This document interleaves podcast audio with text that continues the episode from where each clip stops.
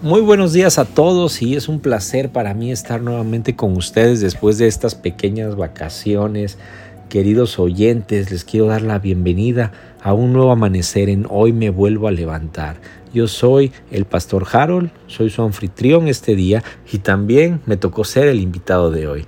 Voy a compartir contigo un tiempo de bendición que ha preparado el Señor para tu vida. El tema que les quiero hablar, el tema que les traigo el día de hoy se llama La promesa de un nuevo comienzo. Y antes de entrar de lleno al tema, me gustaría que leyéramos, que me acompañaras mientras leo dos versículos de la Biblia. Génesis 8:22 dice, mientras la tierra permanezca, no cesarán la sementera y la siega, el frío y el calor, el verano y el invierno, el día y la noche. Y en 2 de Corintios 5:17 leemos, de modo que si alguno está en Cristo, nueva criatura es. Las cosas viejas pasaron. He aquí, todas son hechas nuevas. Estas palabras nos recuerdan que Dios es un Dios de nuevos comienzos. No importa cuán complicado haya sido tu pasado, en Cristo tenemos la promesa de un nuevo comienzo en todas las áreas de nuestra vida. ¿No es genial saber que podemos dejar atrás nuestras fallas, debilidades y comenzar de nuevo? Claro que sí. Y hoy quiero ofrecerte algunos consejos sobre cómo puedes abrazarte de esta promesa y tener un nuevo comienzo, una nueva relación con Dios. Y el primer punto es reconocer y arrepentirte.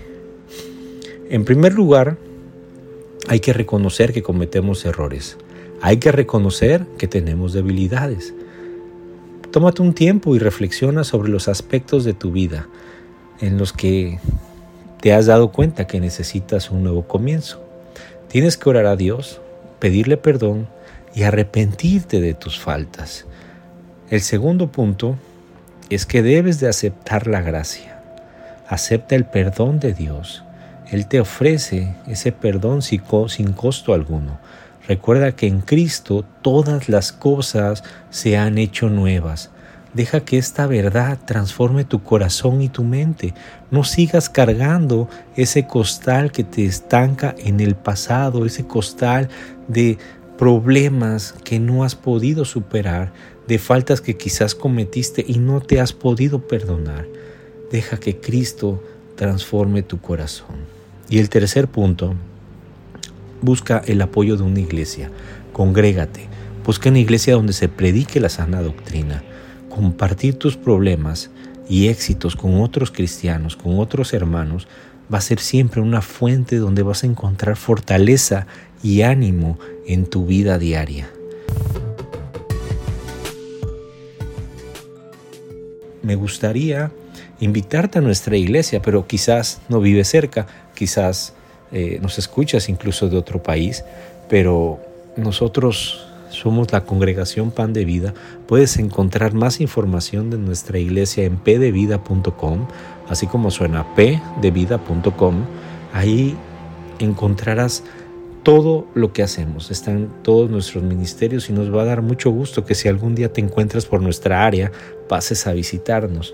Y a medida que avanza este día, recuerda que sin importar cuán oscuro parezca tu pasado, siempre hay una oportunidad de comenzar de nuevo en Cristo. Su promesa de un nuevo comienzo es real y poderosa, así que mantengan la fe y sigan adelante con confianza en una vida transformada que Dios tiene preparada para cada uno de ustedes. Me da mucho gusto que hayas escuchado este episodio. Te deseo un hermoso día, un hermoso comienzo de semana, lleno de esperanza, lleno de renovación en Cristo Jesús y te esperamos de nuevo mañana con un nuevo episodio en Hoy me vuelvo a levantar. Dios te bendiga. Hasta la próxima.